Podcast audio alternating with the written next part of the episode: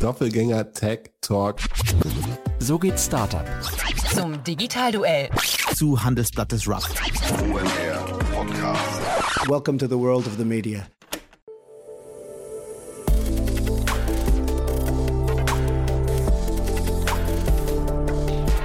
Startup Insider Daily. Media Talk. Die wichtigsten Startup-Medien im Dialog. Herzlich willkommen zu Startup Insider Media Talk. Ihr wisst ja schon, unser neues Format. Wir stellen die wichtigsten Podcasterinnen und Podcaster in Deutschland vor, zumindest die in der Startup-Szene relevant sind und die man kennen sollte. Und deswegen freue ich mich heute über einen ganz besonderen Gast, denn ich bin fleißiger Hörer seines Podcasts. Ist wirklich ein tolles Format, was er da aus dem Boden gestampft hat. Kann man sehr, sehr viel lernen. Bei uns zu Gast heute Alexander Graf vom Kassenzone Podcast, aber er ist natürlich auch Co-CEO von Spriker. Und dementsprechend merkt ihr schon, es geht um den E-Commerce-Markt. Den Podcast von Alexander kann ich euch wirklich nur ans Herz legen. Hört unbedingt mal rein, aber ihr merkt ja gleich auch, warum. Also von daher freut euch auf ein tolles Gespräch. Jetzt kommen noch ganz kurz die Verbraucherhinweise und dann geht's auch schon los. Startup Insider Daily. Media Talk. Super, ja, ich freue mich sehr. Alexander Graf ist hier, Co-CEO von Spriker und vor allem Podcast-Host von Kassenzone. Hallo Alex. Hallo, moin moin. Ja, moin moin. Äh, du, ich freue mich sehr. Das hat ja fast für mich das Gefühl von einem Staatsbesuch, wenn du hier auftauchst. Ähm, also äh, ich habe dir gerade im Vorfeld schon gesagt, ich bin mal sehr gespannt, weil du hast so viele Themen, die, die ich äh, interessant finde. Aber es soll primär um den Podcast gehen, Kassenzone. Nichtsdestotrotz, hol uns doch vielleicht mal kurz ab, die Person Alex Graf, was du alles machst und wofür du stehst. Ja, das, das ist gar nicht so einfach, aber tatsächlich versuche ich, das, den Hut vor allem Co-CEO von Spriker und äh, Co-Founder von Spriker zu tragen. Ähm, gebe parallel noch den Kassenzone-Podcast raus und den Commerce Talks. Podcast mache ich auch noch, das ist der Schwester-Podcast von ähm, Kassenzone, war zwischendurch mal Rinderhändler und Rinderzüchter ein paar Jahre lang, habe mit Tarek Müller und Nied Seebach in Hamburg viele unter, verschiedene Unternehmen gegründet, unter anderem E-Tribes. E-Tribes ist ein Beratungsunternehmen, das äh, an der Entstehung von About You maßgeblich beteiligt war und so meander ich seit äh, über zehn Jahren durch die E-Commerce-Szene, ähm, was mir wahrscheinlich so ein bisschen diese verschiedenen Hüte bringt. Aber ähm, das ist alles am Ende zahlt das auf das Ziel ein, aus Spriker eine große Firma zu machen, eine erfolgreiche Firma äh, äh, zu machen und ich fokussiere mich auf B2B E-Commerce. Und dieses Thema Spriker, vielleicht kannst du noch mal kurz erzählen, wie du da reingerutscht bist, weil ähm, du hast es ja, ich weiß gar nicht, kann man sagen, du, also du hast gerade gesagt Co-Gründer, aber da, ganz ursprünglich ist das ja, glaube ich, aus Project A hervorgegangen. Ne? Das war ja, wie hieß das, Eve and Z oder ich weiß gar nicht, wie, wie es damals, äh, Adam and Eve, ich habe es vergessen. Genau, so, ähnlich. ähm, das war tatsächlich aus, ist aus einem Podcast heraus entstanden, den ich mit Florian Heinemann aufgenommen habe, 2014. Da haben wir darüber geredet, ähm, ob man Salando noch schlagen kann. Mhm. Und ähm, da haben wir im Nachgang des Podcasts darüber erzählt, dass wir mit unserer Agentur damals ganz viele Anfragen von Kunden bekommen haben, die eigentlich so werden wollten wie Salando, in ihrer Nische. Und dann meinte Flo, ja, die bekommen auch ganz viele Anfragen von so Konzernen, die, die möchten sowas wie Contorion bauen oder auch Salando. Mhm. Und das mit der Technologie, die Project A hat. Und dann haben wir gesagt, das macht doch, lasst uns das auch zusammen machen. Wir haben entsprechend das Netzwerk und wollen daraus ein Produkt bauen. Ihr habt äh, initial jetzt nachgewiesen, dass man mit, mit einer moderneren Software deutlich bessere E-Commerce-Erlebnisse schaffen kann. Und daraus ist dann ähm, Spriker entstanden.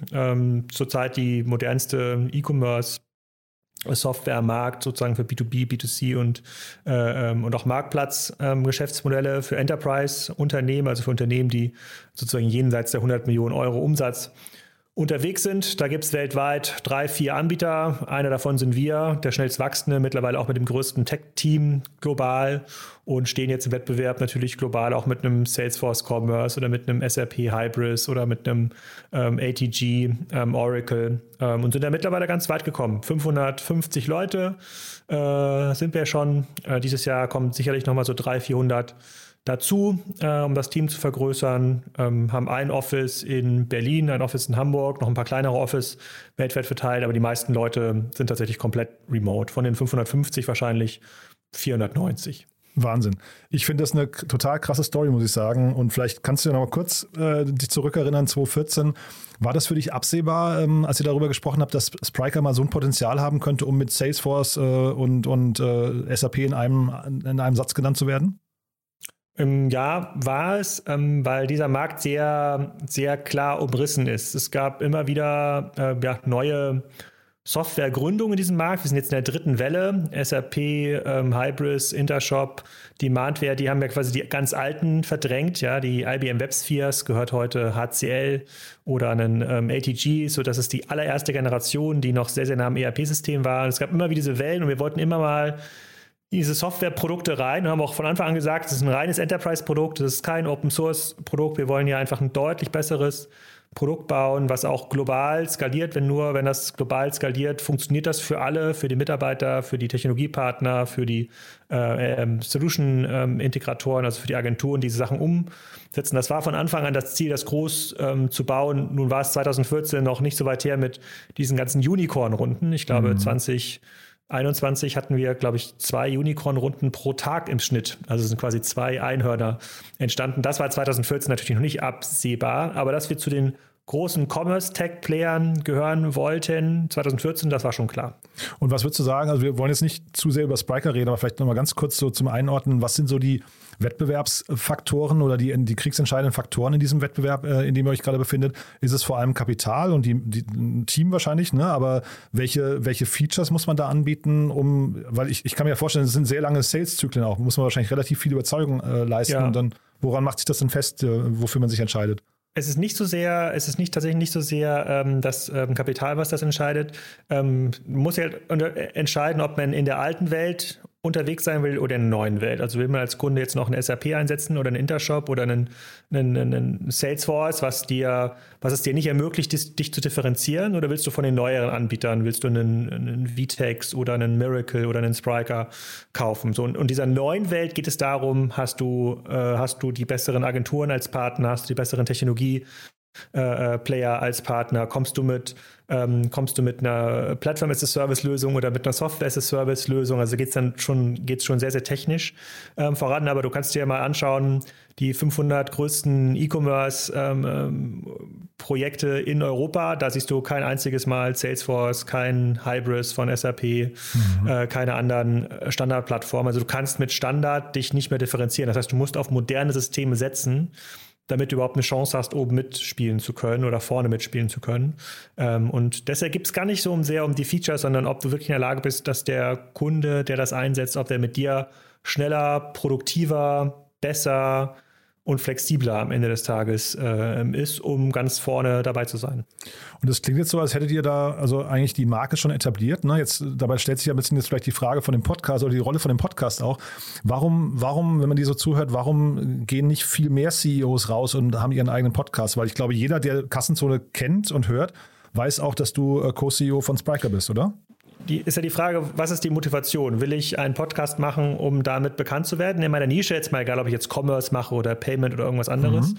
Oder ähm, ist man bekannt, weil man einen Podcast macht? Und bei mir ist es ja äh, die zweite Variante. Ich habe ja den Podcast ähm, aufgebaut zu einer Zeit, ähm, da gab es noch ganz, ganz wenige Podcasts. Das kommt aus einem Blog. Ja, Blogs macht ja heute auch keiner mehr. Das mhm. macht ja jeder im Podcast. Ähm, und das hat nie eine Rolle gespielt. Das habe ich das immer schon gehabt. Ich habe das, ich hab das gemacht, äh, diese Publikation, als ich bei Otto war. Ich habe das gemacht, als ich E-Tribes aufgebaut habe mit, äh, mit Nils, als wir About You mit angeschoben ähm, haben. Das, das lief halt immer nebenbei. Das ist quasi mein Hobby, weil das meine Lernkurve vorantreibt. Ich kann mich so mit spannenden Leuten treffen, die ich vielleicht so sonst nicht treffen würde. Ich kann mich mit denen austauschen, ich lerne was davon. Dass das auch eine Außenwirkung entfaltet, die mich irgendwie bekannter macht, die vielleicht auch vertrieblich hilft. Das war ja nie die Absicht. Ähm, und wenn es aber die Absicht ist, einen Podcast zu machen, um berühmt zu werden, dann ist es vielleicht nicht der Schlauste, einen Podcast zu machen. okay. Äh, diese spannenden Leute, lass uns doch vielleicht mal ein bisschen durchgehen, wonach du die selektierst. Vielleicht kannst du es ja mal ein bisschen durchführen, einfach mal durch dein, ich weiß nicht, äh, eigenes Verständnis von dem Podcast, von deiner Mission. Du hast gerade gesagt, du möchtest natürlich selbst viel lernen, aber das ist ja jetzt für die Hörer vielleicht äh, sekundär. Oder würdest du sagen, deine Lernreise ist auch gleichzeitig die Lernreise der Hörer? Ich hoffe, dass es die Lernreise der Hörer ist. Ich stelle die Fragen schon so und moderiere das so, dass es für mich spannend ist. Ich bin, glaube ich, kein guter Auftragsmoderator, äh, weil am Ende des Tages ich mich selber auch unterhalten will und dann nicht so darauf achte, ob das für den Hörer nachvollziehbar ist. Aber ähm, die, die Qualität des Podcasts kommt daher, dass wir sagen, keine Dienstleister, keine anderen Softwaremenschen, keine Experten, sondern immer nur Practitioner. Also Leute aus dem Handel, aus dem B2B-Umfeld, von Brands, die selber mit dem Endkunden oder auch mit ihren B2B-Endkunden in Kontakt kommen, ähm, kommen müssen. Und die frage ich, wie verkauft ihr an eure Kunden? Wie findet ihr eure Kunden? Was verdient ihr mit dem Kunden? Und wie, wie loyal ähm, sind diese Kunden? Und mhm. wie funktioniert euer Geschäft, wenn Amazon da richtig Gas gibt? Und diese Fragen kommen aus einer ganz einfachen Motivation heraus. Die kommen daher, dass wir früher, als wir neue Geschäftsmodelle uns angeschaut haben, immer kalkuliert haben, okay, was kostet ein Neukunde bei Google? Also was kostet quasi mich ein Klick? Was ist die durchschnittliche Conversion Rate auf meiner Website? Das heißt, wie viele Klicks muss ich einkaufen, um einen Kunden zu gewinnen? Und kommt er kostenlos wieder oder muss ich ihn nochmal einkaufen? Mhm. Und äh, das ist die klassische Online-Marketing-Denke äh, dahinter.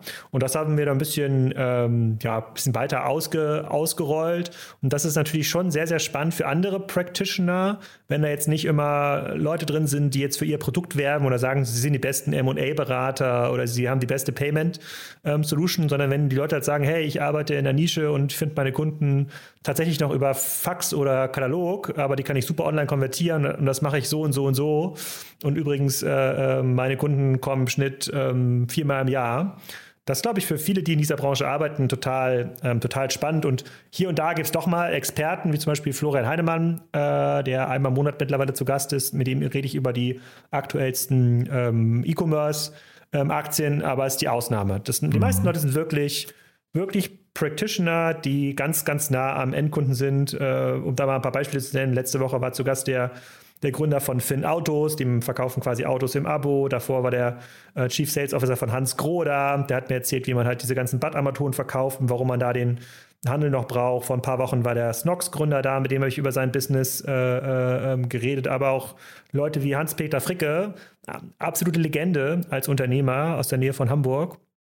Kennt aber keiner, weil natürlich äh, ganz, ganz wenige Hörer hier wahrscheinlich was mit Landmaschinen äh, zu tun haben. Aber er hat ein Milliardenunternehmen aufgebaut, äh, ähm, was er von ganz, ganz kleinen von seinen Eltern übernommen ähm, hat, was super profitabel ist und was mittlerweile auch äh, diesen ganzen Plattformansätzen folgt. Ähm, ich finde das tatsächlich total interessant, muss ich sagen, weil es sind sehr viel sperrige äh, Themen auch dabei. Ne? Landmaschinen hast du gerade schon äh, gesagt, aber auch Möbel zum Beispiel habe ich bei euch gesehen. Ähm, ich habe irgendwie, glaube ich, eine Folge mal gehört, da ging es, glaube ich, um Gartenhäuser, wenn ich es richtig weiß. Ne? Ja. Ähm, und also solche Themen ähm, habe ich den Eindruck, die findet man auch nur bei dir. Ne? Also vielleicht kannst du es mir noch ein bisschen, bisschen konkreter durchführen durch diese Auswahl von Themen. Was sind denn Sachen, die du nicht nimmst? Also du hast jetzt gerade gesagt, Dienstleister äh, würdet ihr nicht, also haben wir auch keine Konkurrenten. Ne? Ähm, dann die Gäste selbst, hast du gesagt, müssen irgendwie hands-on, ich glaube, es nennt sich auch CEO-Talk eigentlich ursprünglich, aber äh, ja. ist es, glaube ich, nicht durchgängig, ne? Habe ich gesehen. Du hast immer mal auch äh, andere Gäste dabei, aber das ist so ein bisschen dein äh, Verständnis. Trotzdem gibt es ja wahrscheinlich auch bei den Branchen welche, die dann rausfallen, oder? Ja, also es sind, sind, fast immer die CEOs oder Gründer oder zumindest CXOs, ähm, die Leute, die über ihr Business was erzählen können. Mhm. Damit fallen natürlich ganz oft äh, börsennotierte Unternehmen raus, weil die dürfen ja nicht so viel erzählen. Mhm. Man braucht immer Unternehmen, die noch, pri, äh, die noch privat äh, die noch privat sind. Und ich habe keinen Branchenfokus. Ich interessiere mich wirklich für alles. Das könnte auch der, es könnte jetzt auch ein Unternehmer kommen. Ich gucke hier quasi aus unserem Büro in die Spitaler Straße für jemanden, der diese Außenbeschilderung herstellt für, für Handelsunternehmen, ja, die Aha. irgendwie leuchten. Da gibt es bestimmt irgendjemanden, der der Marktführer ist und der mir erzählen kann, wie das funktioniert. Und man kann mit dem darüber reden, wie sich die Innenstadt verändert und ob die Leuchtschilder jetzt mehr im Flughafen eingesetzt äh, werden, was so ein Ding eigentlich kostet, ob das jetzt smart ist und mittlerweile auch die Besucher zählen kann. Ähm, ich habe halt ein sehr, sehr breites zweites, ähm, ich habe eine sehr große Neugier auf verschiedene Themen. Ich kann mhm. mir jede Sendung mit der Maus äh, ähm, anschauen, ob das der Herstellung von einem Bleistift ist oder wie eine Sandmine funktioniert. Ähm, und wenn man dieses Muster der Fragen überträgt, dann äh, funktioniert es auch für den Zuhörer, weil es, äh, weil es so ein bisschen Struktur ähm, reinbringt. Ich, äh, man, manchmal kommen auch ein paar schräge Gäste. Also ich habe äh, in dem Schwester-Podcast Commerce Talks äh, letzte Woche zu Gast gehabt Lior Sochar, das ist der weltweit führende Mentalist, also quasi der David Copperfield unserer Generation. Den hatten wir letztes Jahr zu Gast auf einer, auf einer eigenen Messe, ist wirklich eine internationale Bekanntheit. Und auf dem habe ich ausgefragt, wie sein Businessmodell funktioniert. Wo, woher bekommt er seine Kunden? Wie oft wird er wieder ähm, gebucht? Wie, wie loyal sind die? Wie ist die Wettbewerbssituation mit YouTube-Magicians? Ähm, also man kann da äh, schon das Konzept durchziehen, wenn man da Bock drauf hat. Aber es funktioniert natürlich nicht für Leute, die das nicht teilen dürfen, ja, weil mhm. sie dort irgendwie äh, in einem Konzern das alles irgendwie freigeben, äh, freigeben müssen. Das heißt, jemand irgendwie Head of Brand oder irgendwie der Chief, ähm, Chief PR Officer, das funktioniert nicht, weil die Leute dürfen mir nichts erzählen und die haben auch in der Regel gar nicht genug operative Insights, um da äh, ins Eingemachte zu kommen. Und ich glaube, das zeichnet es als auch aus, was wir machen. Und was ich da frage, wir, ich, ich, ich bohre auch schon mal nach und versuche das auch wirklich zu verstehen, nicht um den Leuten da äh, irgendwas Wildes aus dem Hals zu leiern, sondern ähm, tatsächlich, um es, um, um es auch für mich und für die Hörer besser verständlich zu machen. Und die Leute, die sich darauf einlassen, sind da auch super zufrieden mit mhm. und, äh, und äh, präsentieren auch den Podcast dann auf ihrer Webseite, weil das mehr Informationen bringt als oft die Corporate-Webseite selber. Und Bewerber hören sich das dann an. Ja, also ich glaube, jemand, der bei Frickes arbeiten will, der hört sich halt den Podcast an, versteht, wie das Geschäft funktioniert, was die strategischen Herausforderungen sind, versucht das mal herauszufinden auf der Fricke-Webseite. Das ist schon gar nicht so einfach. Ja, ich äh, bin überrascht, weil ich hätte gedacht äh, oder vermutet, dass es viel strategischer noch ist im Kontext mit der Markteinführung oder Marktdurchdringung von Spriker, dass, dass ihr vielleicht intern einfach gesagt hat, hier gibt es ein bestimmtes Cluster von Kunden, die möchten wir gerne irgendwie, oder da möchten wir uns in dem Kreisen möchten wir uns bekannt machen und deswegen laden wir jetzt hier sukzessive solche Leute ein. Ich höre aber gerade raus, das ist eigentlich fast unabhängig voneinander. Ist das dann schwierig für dich gewesen, am Anfang überhaupt diesen Podcast äh, intern durchzudrücken, dass du, dass du überhaupt Zeit dafür bekommst? Weil ich meine, Spriker ist ja wahrscheinlich auch ein Fulltime-Job, oder? Genau. Ähm, also das stimmt, das hängt nicht miteinander zusammen. Es kann durchaus mal sein, dass es einen Gast gibt, der auch äh, von unserem Sales-Team als Striker-Kunde ähm, gewünscht ist. Das ist aber, lass es mal jeden 20. Gast sein. Also mhm. diese Nähe gibt es schon, würde ich sagen, aber das ist ja auch die Industrie, in der wir aktiv sind. Da gibt es schon eine, eine, gewisse, eine, eine gewisse Schnittmenge. Ähm, aber die Abstrahleffekte sind wahrscheinlich hoch, ne?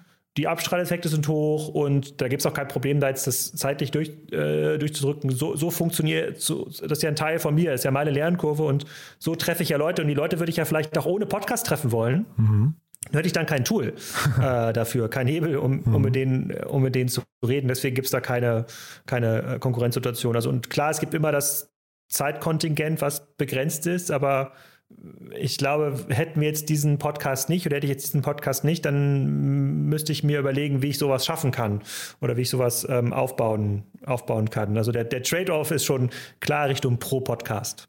Also du sagst jetzt hinterher nicht, es war ein guter Podcast, wenn daraus ein Kunde für Spriker entstanden ist. Ähm, was sind denn andere Dinge, die ein Podcast-Gast mitbringen muss, um bei dir irgendwie so zu den, weiß nicht, bemerkenswertesten Eindrücken oder, oder um überhaupt hängen zu bleiben bei dir im Kopf?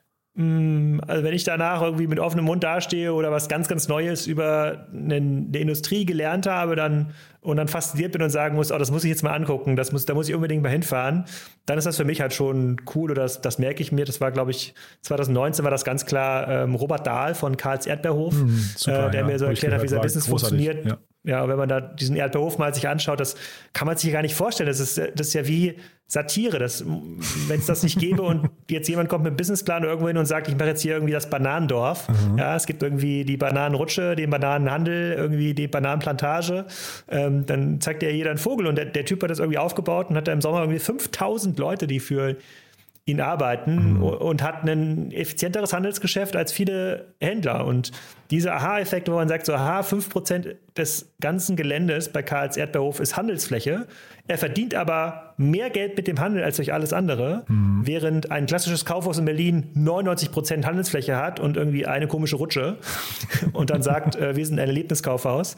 Dann erzeugt das für mich so Aha-Effekte, wo man sagt, aha, so, also so funktioniert also Handel in Zukunft. Die Leute wollen halt Erlebnis und Erlebnis kostet halt Fläche. Und, dann, und auch diese Fläche ist ja auch da in den, in den Innenstädten. Da gibt es halt ein bisschen weniger Platz für Handel, aber der kann auch richtig mitverdienen, wenn er das irgendwie lernt. Und das sind dann für mich so Aha-Effekte oder im letzten oder im vorletzten Jahr war es ganz klar auch der Christoph Werner von DM, ähm, der sehr, sehr klar auch seine Linie vertreten hat, ähm, dass er sehr skeptisch ist, was eine starke Online-Durchdringung für sein Sortiment angeht. Trotzdem investiert er da eine, eine ganze Menge und auch sehr, sehr ähm, stark gegengehalten hat gegen meine, äh, gegen meine Frage. Es war ein sehr intensives Gespräch. Total, Wir haben auch ein, ja. mhm. ein Follow-up äh, ähm, gemacht, wo, glaube ich, auch die Leute dann gespannt so dranhängen und sagen, aha, jetzt, jetzt bin ich mal gespannt, was der Christoph sagt. Aha, mhm. gutes Gegenargument von Christoph. Jetzt bin ich gespannt, was der Alex sagt. Mhm. Und das, das ist für mich natürlich auch super unterhaltsam und, ähm, und cool. Aber ich kann mich auch für kleine Startups mega begeistern. Morgen zum Beispiel lade ich eine Folge hoch ähm, mit Stefan Gant. Ähm, das ist der Gründer von Gantlights, eine kleine Lampenmanufaktur in, in Berlin, wo ich den halt frage, okay, wie funktioniert das eigentlich in so einer Welt, Welt heute? Wie kann man da irgendwie 20, 30 Leute durchfüttern? Wie treu sind die Kunden? Auf welche Plattform kannst du setzen? Ist es irgendwie ein Etsy, ein Davanda, ein Amazon, der eigene, eigene Laden? Wie kannst du das eigentlich überhaupt handeln? Weil du bist ja Lampendesigner und mhm. gar nicht Online-Manager. und äh, so, so treffe ich immer wieder spannende Leute. Dadurch kennen mich in meiner Nische auch viele Leute, die mich dann irgendwie ansprechen. Dann habe ich auch wieder spannende ähm, Gespräche dadurch, dass es alles überhaupt nicht Spriker connected, ähm, das hat durchaus große Abstrahleffekte und kann auch total helfen dabei, aber das ist halt nicht der Hintergrund gewesen, mhm. äh, weshalb der Podcast, glaube ich, auch ähm, hörenswert ist. Und du musst jetzt keine Namen nennen natürlich, ne? aber sitzt du manchmal danach auch da und sagst so, ui, ich habe jetzt das Geschäftsmodell verstanden und äh, sehe da aber eigentlich keine Zukunftschancen? Also durchdringst du das manchmal?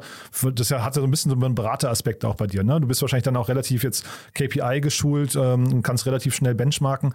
Äh, siehst du da manchmal so ein bisschen so hoffnungsloses Terrain auch? Das habe ich vor ein paar Jahren. Mittlerweile ist das nicht mehr so. Mittlerweile sind ja die meisten Manager ja unsere Generation. Wir werden ja jetzt mittlerweile ja auch alt.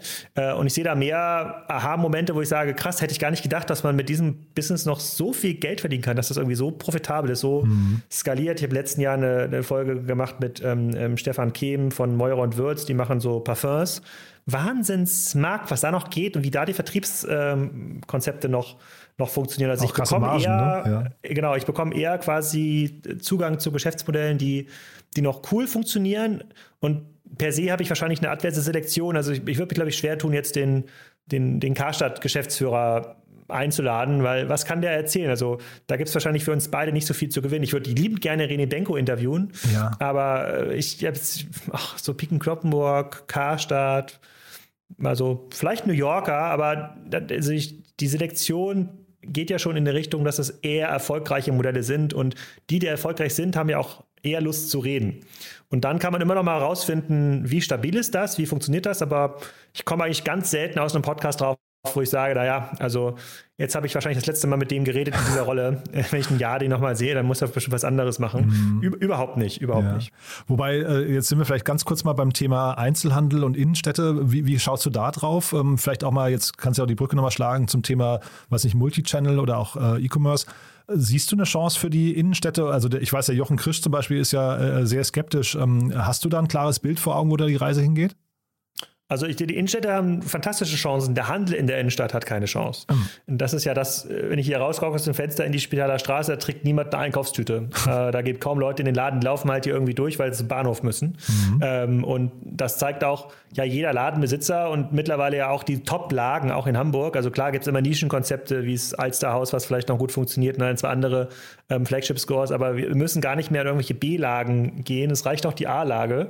Und wenn ich da jetzt rübergehen würde zu dem äh, Vero Moda oder Only äh, ähm, Besitzer und ihn fragen würde, hey, wirst du deinen Mietvertrag verlängern? Dann wird er mir in neun von zehn Fällen sagen, Alex, auf keinen Fall. Willst du den Laden haben? Kannst du sofort haben. Aha. Und äh, deswegen, aber deswegen ist die Innenstadt ja nicht, äh, nicht tot, die braucht halt andere Konzepte. Da müssen halt Schulen rein äh, oder Kitas oder mehr Restaurants. Das sieht man ja auch in kleineren Innenstädten, wo dieser Wandel schon stattgefunden hat, die irgendwie attraktiv äh, sind. Da gibt es halt deutlich mehr Gastro, wie so Lüneburg. Das findest du in einer Stadt wie Aarhus in Dänemark. Ist das ja schon ähm, soweit. Aber dass du große äh, Finanzierungspartner hast durch Handelsflächen, das sehe ich eher, das sehe ich eher äh, nicht mehr so. Und fairerweise sind wir ja Profiteur von dieser, äh, von dieser Innenstadtveränderung. Ähm, wir sitzen ja hier in, dem, in der fünften Etage in der Spitaler Straße, als oberste Etage, in einem Gebäude, was vorher fast komplett von Esprit belegt war, über mhm. drei Etagen. Mhm. Und da war der Mieter immer, der Vermieter immer der Meinung, ach, irgendwann kommen die auch in die fünfte Etage. Ist aber nie passiert, so dass sie nach irgendwie 10 oder 15 Jahren gesagt haben, okay, jetzt vermieten wir die fünfte Etage, war noch im Rohbau an jemand anders. So kommen ja auch immer mehr Startups oder, oder auch Geschäfte in die, äh, in die Innenstadt.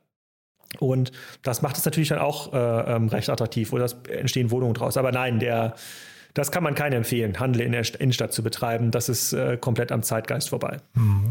Und bei deiner ganzen Begeisterungsfähigkeit und Neugierde, äh, ich weiß, du bist ja auch Business Angel, juckt es dich da nicht manchmal in den Fingern, dann nochmal was anderes zu machen außer Spriker? Aber jetzt machst du das ja schon, äh, wenn, wenn ich richtig gerechnet habe, acht Jahre. Ähm, ist, das dann, ist das dann nicht irgendwann für dich auch langweilig, dass du sagst, oder unterfordert dich? Also ich weiß gar nicht, vielleicht kannst du mal kurz beschreiben, wie du auf diese ganzen neuen Modelle drauf guckst. Küsst das dich nicht so ein bisschen wach auch? Mm, Nö, also ich, ich bin kein Business Angel, also ich investiere nicht in äh, Startups, äh, ich mache keine, ich mache keine Immobilien, keine Ach Beiratstätigkeiten. echt, ich dachte mach jetzt mit Nils Seelbach und, und Tarek Müller und so weiter hättet ihr Genau, was. hatten wir. Ah, genau, hatten wir okay. mal, ähm, haben da auch ein, zwei Geschäfte gemacht, aber es hat sich schon gezeigt, die Dinger sind ja alle, jetzt, die wir auch selber machen, sind so groß, ähm, auch so erfolgreich, dass es sich total, dass es sinnvoll ist, sich zu fokussieren. Und wenn mein Beruf ist, äh, Startups-Investments zu machen, dann muss man es auch als Beruf sehen. Ja, da muss man ein richtiger Investor werden und sich darum kümmern, 100, 200 Targets finden, äh, auch investieren. Aber mein Beruf ist es, Spriker groß zu machen. Mhm. Und deswegen mache ich an, alles andere daneben mache ich nicht. Und ich sehe immer wieder Sachen aus einer Gründerperspektive, wo ich sage, ah, das ist ja ein geiler Markt. Ja, wenn man sich so anschaut, wie entwickelt sich der Holzmarkt, äh, was entwickelt sich der Zertifikatehandel, wie wird das Ganze gemanagt, sozusagen, wer ownt, äh, wer ownt was und äh, oder der ganze Health Tech Markt. Da, da krabbelt es mir immer wieder mal in den Fingern und da, ich, da sieht man, wie so Puzzleteile vorsichtig sich zusammenfügen, so wie das bei Striker auch der Fall war. Aber man muss sich halt entscheiden, man kann nicht alles parallel äh, äh, machen. Aber wenn ich noch mal was machen würde, dann wäre es eine neue Gründung und nicht irgendwo Beirat oder Investor von irgendwas. Mhm. Und du hast vorhin Rinderzucht genannt, das habe ich auch mitbekommen. Ne? Das, äh, du bist ja auf dem Bauernhof, oder äh, verstehe ich, habe ich richtig verstanden, ne? Genau, ich wohne auf einem Bauernhof und da habe ich mit meinem Schwiegervater äh, zehn Jahre lang zusammen ähm, Rinder gemacht. Da war noch äh, sozusagen ein weiterer Unternehmer dabei, der die Rinder mitgemacht hat, aber ich musste mich dann um die Wasserversorgung und Stromversorgung kümmern und manchmal äh, sozusagen mussten wir auch meine Kuh wieder einfangen. Also nicht der äh, Online-Vertrieb von Kühen, das, da, darauf wollte ich, also ihr habt da nicht Das haben wir auch Ge- gemacht, das Ja, haben wir auch ah, ja. gemacht, hat aber nicht so gut funktioniert. Trotz hoher Kompetenz im Team hat das nicht so gut fu funktioniert. Und äh, die sind aber mittlerweile alle abgegeben, die Rinder, weil mein äh, Schwiegervater leider gestorben ist ähm, Oh. äh, vor zwei Jahren. Und da haben wir dann das, äh, die, die Herde abgewickelt. Ähm, aber es war ein interessantes Erlebnis, das auch mal mal zu sehen und zu verstehen, wie dieser ganze Markt funktioniert. Also es gibt auch Grenzen für den, für den E-Commerce. dann. Du, du hast eben von diesen äh, regelmäßigen Gastauftritten äh, erzählt, von Florian Heinemann, aber du hast ja auch noch andere Gäste, die vielleicht so ein bisschen äh, rausfallen. Philipp Westermeier war mal bei dir, Pip Klöckner habe ich gesehen. Ähm, wie suchst du diese Leute aus? Also äh, sind das dann für dich nochmal so Experten-Talks, mit denen du bestimmte Themen, also mit Florian Heinemann ist eine super Reihe, die höre ich total gerne. Aber ähm, vielleicht kannst du nochmal kurz erzählen, wie es dazu kam und auch wie du die anderen noch aussuchst. Das sind tatsächlich immer Experten. Es gibt noch einen weiteren Experten, ist Udo Kieslich. Stimmt, der ist ja. ein bis Mhm. zweimal im Jahr Ja. zu Gast äh, zum Thema Food. Das ist so der Experte überhaupt zum Thema Food. Und bevor ich mir das alles selber erschließe und dort äh, schlechte Fragen stelle an den Edeka-Geschäftsführer, hole ich lieber Udo und wir klappern mal den ganzen Markt, Markt zusammen äh, ähm, ab. Das gleiche mit äh, Florian, äh, ähm, der natürlich super Startup-Experte ist und ähm, wir auch mal die Gelegenheit haben, einmal im Monat so ein Catch-up zu machen.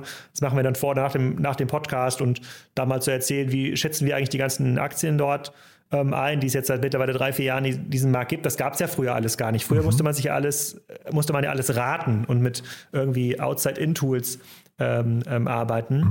Und genau, das ist aber, das ist, das ist so ein bisschen random. Also bei, bei Pip äh, war es aus einer WhatsApp-Kommunikation entstanden, wo wir gesagt haben, lass doch mal Ende des Jahres alle, alle E-Commerce-Aktien, die, ihr, die du so kennst, mal durchsprechen. Ich hatte die Folge 300, habe ich mit Tarek Müller aufgenommen, da hat Tarek nicht befragt, äh, ähm, wie das War so auch eine geht. super Folge. Das wäre eigentlich, glaube ich, die Folge, die ich jedem empfehlen würde, um mal reinzuhören, reinzukommen in die Welt des Alex Graf. Genau, und, und äh, aber da, da gibt es keine Strategie, es gibt auch kein, es gibt kein Redaktionsteam, äh, was sich da darum kümmert, dass es entsteht alles teilweise komplett random. Jetzt, jetzt gibt es zumindest schon mal einen festen Tag, seit drei Wochen veröffentliche ich jetzt immer, immer donnerstags. Aha.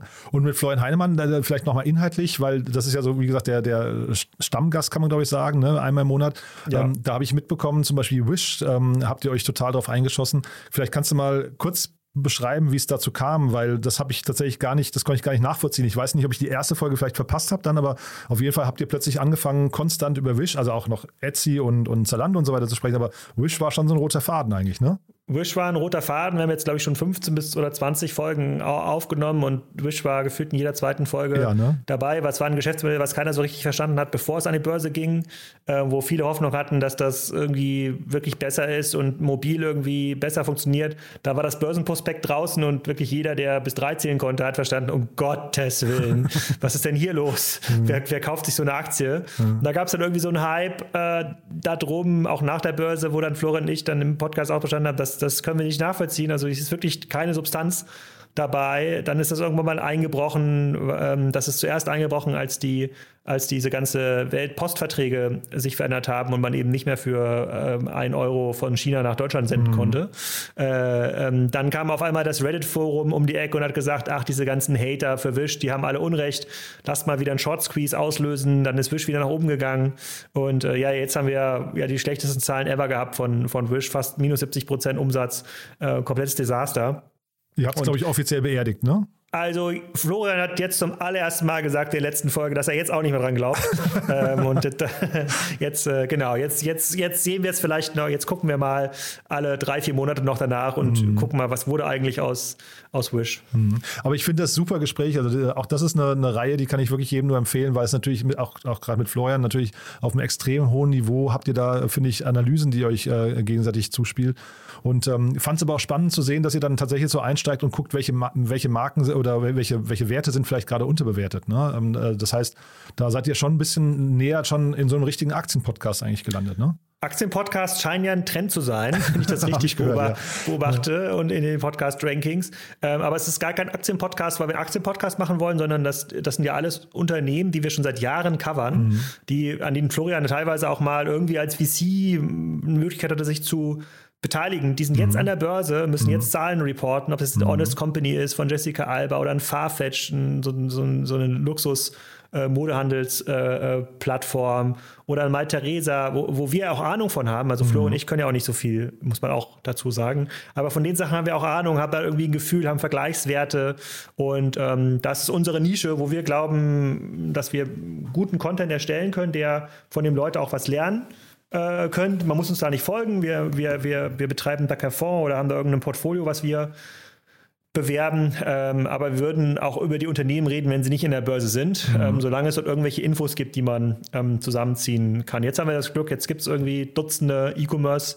Unternehmen, es gibt mittlerweile E-Commerce-Benchmarks, die kann man alle nehmen mhm. und ähm, deswegen machen wir das. Und was müsste da jetzt noch passieren oder was muss ein Unternehmen mitbringen, um bei euch auf so einer Watchlist zu, äh, aufzutauchen, um, um regelmäßig gecovert zu werden? Mm, na, das muss halt groß sein. Es muss mehrere hundert Millionen äh, E-Commerce-Umsatz vorweisen. Es muss idealerweise die Charakteristiken einer Plattform erfüllen. Also versuchen auch an, an Dritte die Reichweite weiter zu, äh, weiter zu verkaufen. Ähm, es muss börsengelistet sein, damit wir mal durch die Prospekte gucken können, um, um da auch mal ein, zwei ganz, ganz spannende Infos rauszuholen. Idealerweise haben wir es schon mal gecovert irgendwann. Mhm. Irgendwann, meine, wenn die Liste lang genug ist, dann kann man es immer wieder vorholen, Vergleichswerte, äh, Vergleiche anstellen. Ähm, und äh, dann dusche ich immer auch bei Jochen Krisch bei Exciting Commerce, wobei der so schreibt, der ist ja noch viel, viel mehr im Exciting Com ähm, im, im E-Commerce-Bereich drin. Manchmal finde ich dort auch irgendwie einen Wert, äh, den ich vorher noch nicht gesehen habe, wo ich vorher noch keine Gedanken gemacht habe. Dann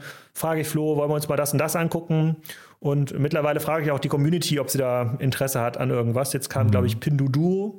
Ähm, so, und das ist jetzt auch gar nicht so einfach, sich so ein asiatisches Unternehmen vorzunehmen und das mal versuchen zu bewerten, weil da, da, da gucken wir auch irgendwie drauf, wie zwei alte Männer, die noch nie ein Telefon, ein, ein, Smartphone in der Hand gehabt haben, die dann sagen müssen, ob Smartphones cool sind. Mhm. Da muss man immer so ein bisschen aufpassen. Da verlässt man doch relativ schnell äh, den, den, den, den Sweep Spot. Aber du guckst jetzt auch nicht in alten Folgen von dir, wo du vielleicht mal über Shopify gesprochen hast oder Alibaba oder sowas und sagst, dass du dann so die Themen, weil, weil ihr sie schon mal gecovert habt, dass ihr die nochmal rauskramt.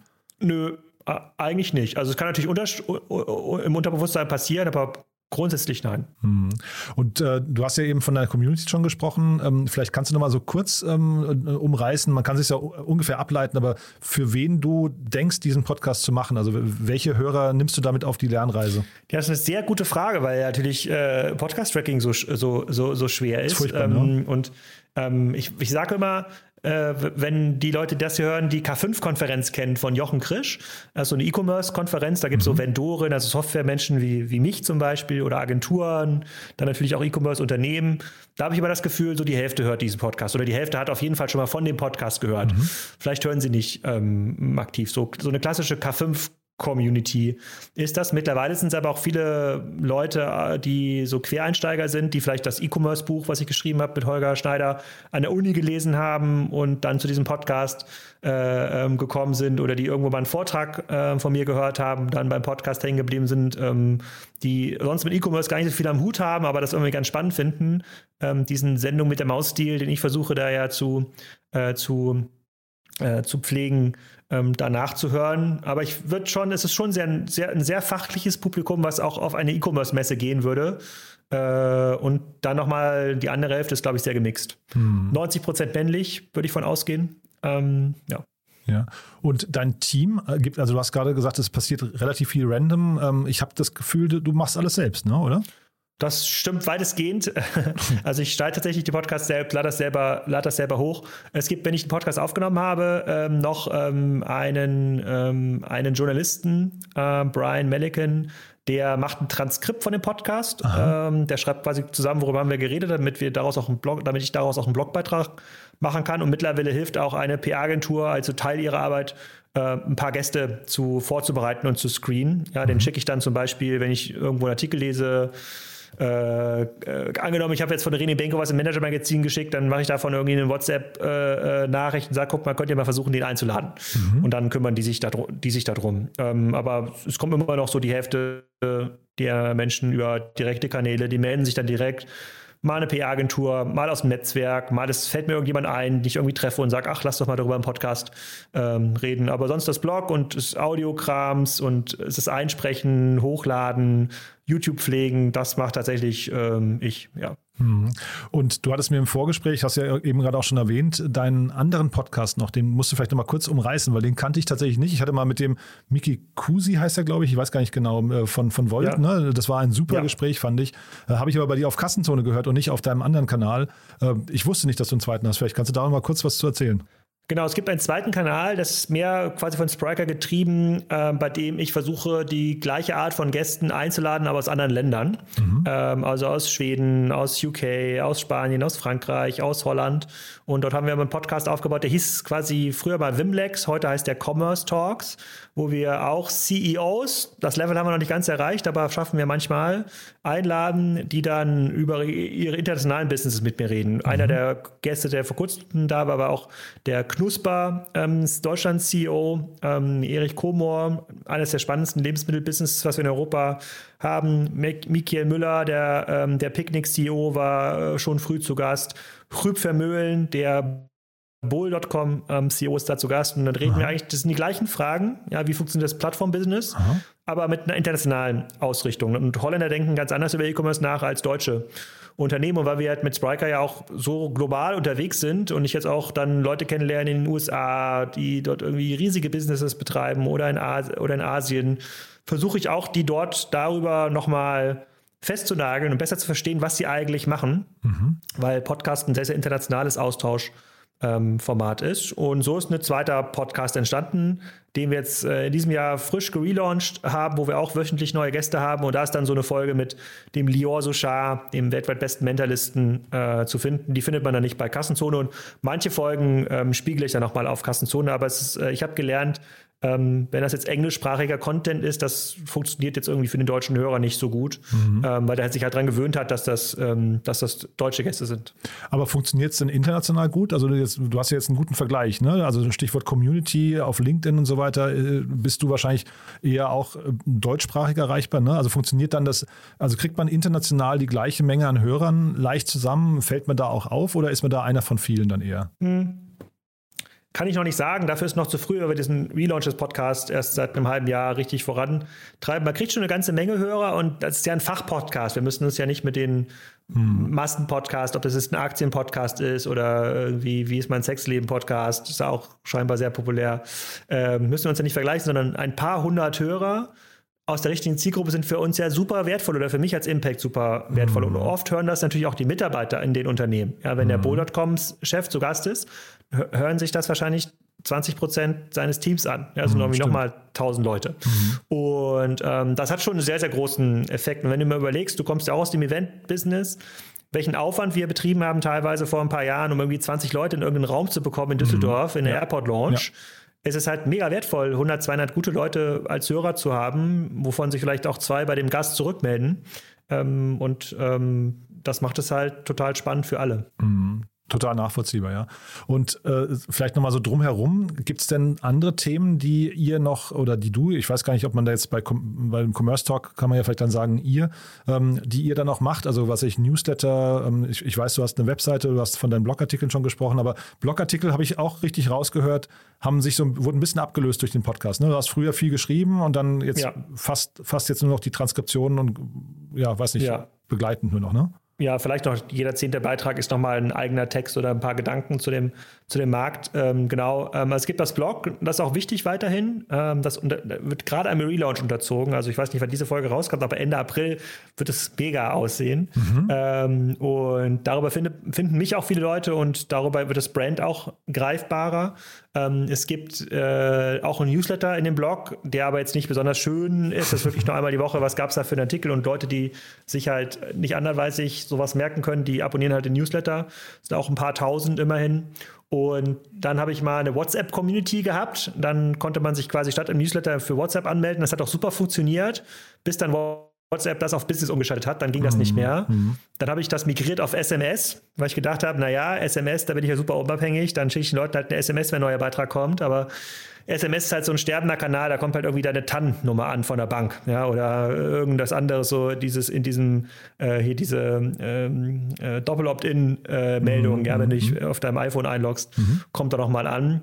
Und jetzt habe ich äh, bei der Doppelgänger-Community habe ich jetzt äh, eine Unterschlupf gefunden, ja, die betreiben ja einen Discord, ne? Ja, Discord-Server. gesehen, ja. Genau, und dort gibt es eine Untergruppe Kassenzone, äh, weil auch viele Leute, die Doppelgänger hören oder einige Leute, die Doppelgänger hören, hören auch Kassenzone. Und ich habe gar keine Lust, mich mit dem ganzen ähm, Admin-Kram rumzuschlagen. Ich habe früher auch viele Foren betrieben. Da habe ich gar keine Lust mehr drauf. Aber die Forenkultur selber finde ich cool. Fand ich früher auch schon cool. Und dadurch, dass Facebook jetzt tot ist, in Deutschland oder zumindest in meiner, in meiner, in meiner Blase, äh, ähm, könnten das, diese Spezialforen wieder eine schöne äh, sozusagen äh, erinnern mich so ein bisschen an früher und da versuche ich dann Feedback zu den Folgen zu bekommen. Da versuche ich auch Antworten zu geben auf irgendwelche äh, äh, auf, auf Fragen. In dem Relaunch zum Beispiel spielt ein Kommentarbereich keine Rolle mehr. Und das ja schon vor zehn Jahren, als Blogs richtig groß waren, hat man sich immer die Kommentare durchgelesen. Was sagen denn die anderen dazu? Aber mittlerweile kommentiert ja kaum noch jemand, außer die äh, SEO-Agenturen, die versuchen da noch einen Backlink zu platzieren.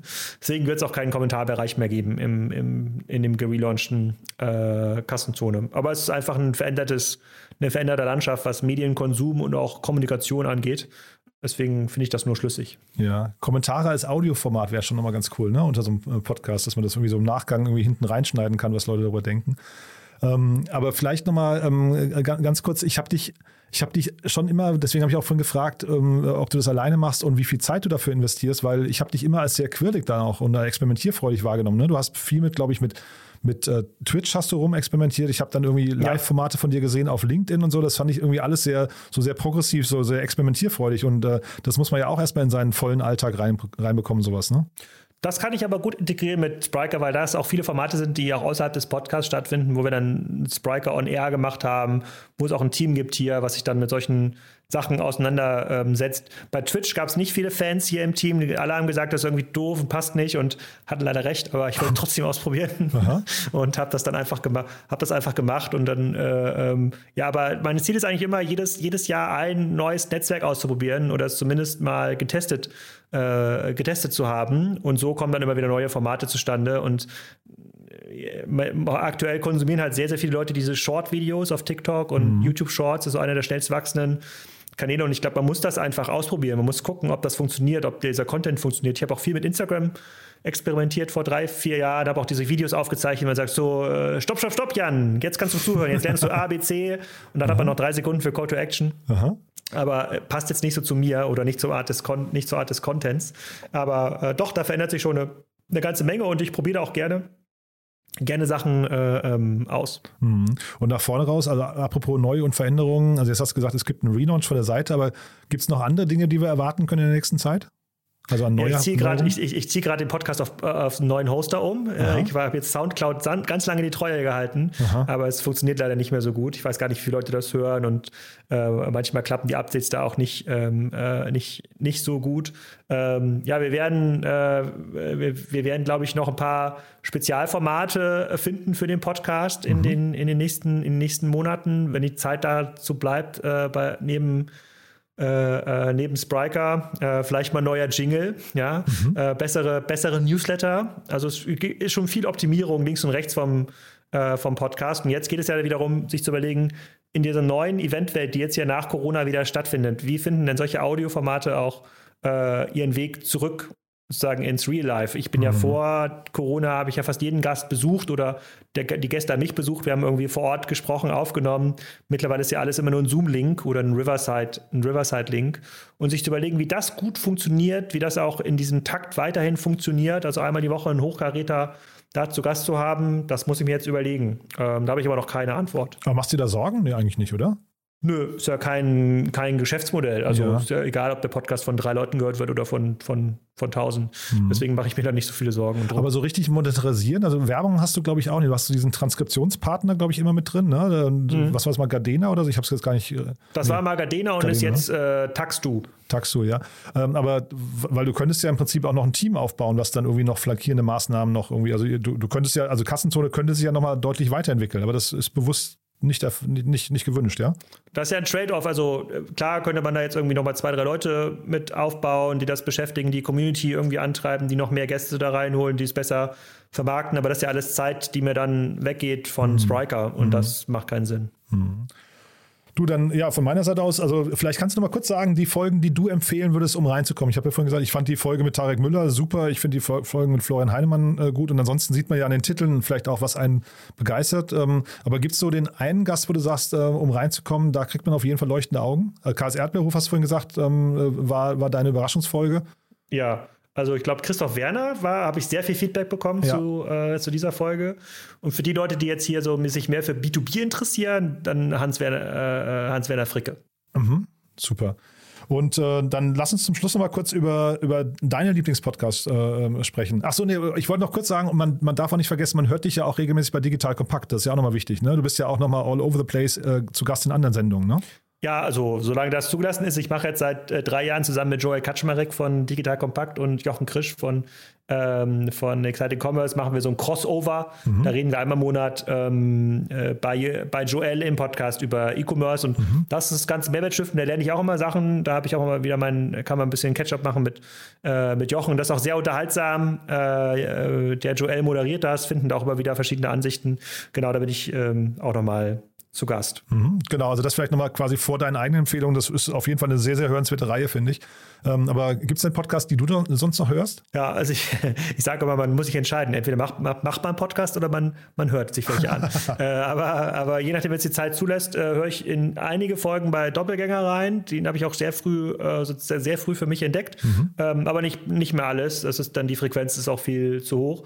OMR mittlerweile sehr selektiv. Ähm, kommt wirklich darauf an, ob das jetzt die Gäste sind, die mich da äh, interessieren. Ähm, und Unterhaltungspodcast äh, äh, suche ich immer wieder neue. Also es kann durchaus mal einen, äh, es kann durchaus mal äh, etwas sein, was irgendwie von Joko und Klaas kommt. Äh, ich habe mal ganz viele Folgen gehört. Da habe ich mal so eine Phase gehabt von Barbara Schöneberger. Das ist so ein Podcast, der von Regiocast gemacht wird. Die hat eine sehr lustige Art und Weise, Leute zu interviewen. Äh, sehr, sehr zynisch manchmal. Ähm, die gibt es, glaube ich, gar nicht auf ähm, freien Kanälen. Da muss man sich so eine App runter, runterladen. Äh, das Barbaradio.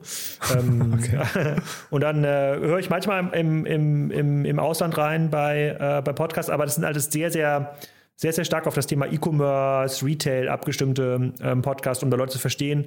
Da bin ich aber nicht so wirklich drin, weil da ist es mir meistens zu oberflächlich. Da fallen mir dann irgendwie zehn Fragen ein, die ich jetzt gerne dem Gast stellen würden. Und dann wird dann doch wieder immer so rumgeseiert. Das ist mir dann einfach zu, zu langsam. Und grundsätzlich ist das auch für mich jetzt nicht das allergeilste Format, ähm, weil Ähm, ich ich habe das mal irgendwo in einem, vor kurzem in einem Vivo-Artikel beschrieben. Wenn ich zum Beispiel Netflix-Sendungen gucke, dann äh, spule ich die ganze Zeit vor. Also ich habe ungefähr so ein Viertel der Zeit brauche ich für, äh, für eine normale Folge. Wirklich? Deswegen kann ich, auch- deswegen kann ich auch so eine, so eine Staffel komplett wegbingen in zwei Stunden. Das ist gar kein Problem. Um Gottes Willen. Ähm, und, äh, und dieses sozusagen Vorspulen fällt mir deutlich schwerer im, im Audiobereich, weil bei Video sieht man immer, wann ist die nächste Szene. Dann kann man wieder anhalten, kommt jetzt was Spannendes oder kann ich weiterspulen. Und das ist bei Audio so schwer. Deswegen ähm, tue ich mich da noch ein bisschen schwer beim Thema Podcast. Aber grundsätzlich äh, schon ein ganz geiler, ganz geiler Kanal. Super. Alex, du, dann hat mir das großen Spaß gemacht. Ich weiß nicht, haben wir was Wichtiges vergessen aus deiner Sicht? Nee, ihr macht auch einen super Podcast. Ja, ne, vielen Dank. Ja, wir geben uns Mühe, aber äh, liegt natürlich an Gästen wie dir. Ne? Also von daher, das, das, äh, die Kudos muss ich zurückgeben. Du, dann kommt jetzt ein kurzes, kurzes Jingle, Alex. Ähm, weißt du, dass wir noch über einen Tooltip sprechen? Nee. Nee, ähm, dann ist das vielleicht untergegangen. Und zwar, wir haben ja noch eine Kooperation mit äh, Sestrify, ähm, wo, wir, wo wir immer noch mal um Lieblingstools bitten. Ähm, Gibt es da, also nur wenn dir jetzt spontan was einfällt, ein Tool, was du gerne benutzt äh, und, und mal weiterempfehlen möchtest? Wenn nicht, dann machen wir auch Äh, so mich ein Ende. kurz überlegen. Ja? Äh, kann, das auch eine, kann das auch eine App sein auf dem Handy? Ja, das kann alles sein. Hast du was, ja? Ja. Super. Also Alex, ganz, ganz großes Gespräch, muss ich sagen. Hat mir großen Spaß gemacht. Und dann als letzte Frage, wie immer noch unsere Kooperation mit Zestrify. Wir haben, wir bitten ja jeden unserer Gäste um einen Tooltip oder einen Lieblingstool, einen Geheimtipp. Und da bin ich gespannt, was du mitgebracht hast. Also ich habe heute mitgebracht Snapseed. Ich weiß nicht, ob du das schon mal gehört hast, Nee. ob, ob, ob du das kennst. Ähm, das kennt vielleicht, äh, das kennt vor allem Android-Nutzer. das ist eine App, die, glaube ich, in Lübeck mal gebaut worden ist. Die hat dann Google gekauft. Das ist aus meiner Sicht die beste Fotobearbeitungs-App ähm, ever. Und wenn man schon ein Handy hat, was ganz, ganz gute Fotos macht und das nochmal in Snapseed so ein bisschen nachbearbeitet, dann könnte man das Ergebnis direkt in die nächste Lumas-Filiale äh, äh, ähm, hängen. Also der, der Drama-Filter macht wirklich so erstaunlich gute Dinge aus normalen Handyfotos. Äh, äh, Habe ich schon viele glänzende Augen mit erzeugt. Super. Dann kommt jetzt noch ein Jingle. Alex, also wirklich ganz tolles Gespräch. Vielen Dank, dass du da warst. Und ja, ich freue mich, wenn wir irgendwann eine Fortsetzung machen. Aber jetzt auf jeden Fall erstmal toi toi toi für den äh, Relaunch, ja. Und ähm, ich bin gespannt auf die nächsten Folgen bei euch. Macht immer großen Spaß zuzuhören. Vielen Dank. Startup Insider Daily Media Talk. Der Vorstellungsdialog empfehlenswerter Startup-Medien, Podcasts und Co.